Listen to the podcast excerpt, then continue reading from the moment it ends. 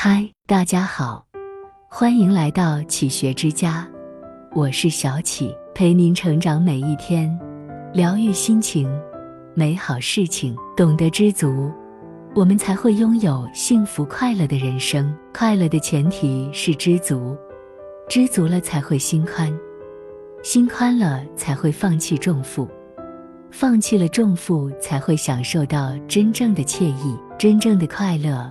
不是每天都追求到了什么，而是每天都能怀有一颗知足的心。正如古人所云：“谨和而后知水之可贵，病染而后知健康之可贵，兵甲而后知清贫之可贵，失业而后知有业之可贵。”凡事皆如此。当你身在福中不知福时，而后才知道。错过了这福，则是苦。所谓知足常乐，就是随遇而安，顺其自然。想长乐，就知足，心态要平稳。红眼并不可得，心里最好暗暗告诫自己：钱虽少，够花就好；钱太多，遭贼算计。开豪车神器，可十年后当废铁抛弃。骑自行车出行，虽然累些。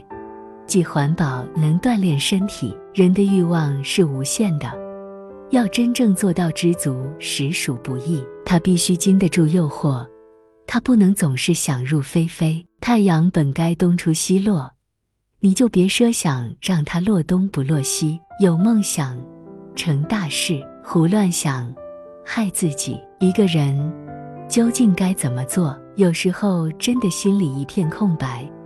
眼前一片茫然。如果你满足现状，有人会说你碌碌无为、不思进取；如果你拼命博取，有人会说你永不知足，想活几辈子。其实，知足与不知足永远是辩证的统一。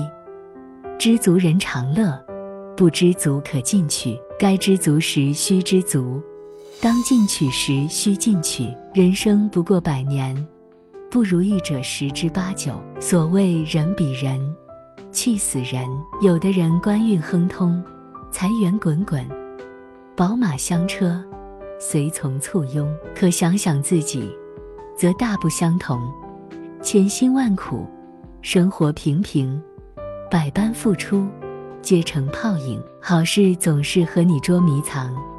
不少事总是可望不可及，弄得你心里酸苦，哀叹声声。可是，你整天无精打采又有何用？怨天尤人，无济于事；抱怨命运，于事无补；撒泼骂街，更是丢人现眼。此时，最好的办法应该是，把已经有幸吃到的葡萄当作是甜的。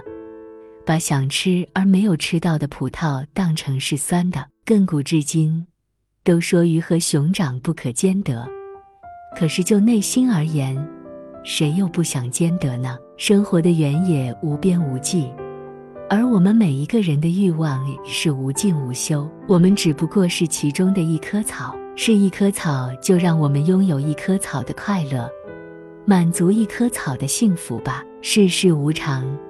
不能因为自己无休止的欲望而因小失大。拥有了小溪的清澈，就为小溪而感动吧；别再贪婪江海的汹涌澎湃。拥有了绿叶的生机，就为绿叶而感动吧；别再渴望枝的招展花的妖媚。人啊，知足了最好，知足了，心里就幸福快乐；知足了，心里就没有过多的贪欲；知足了。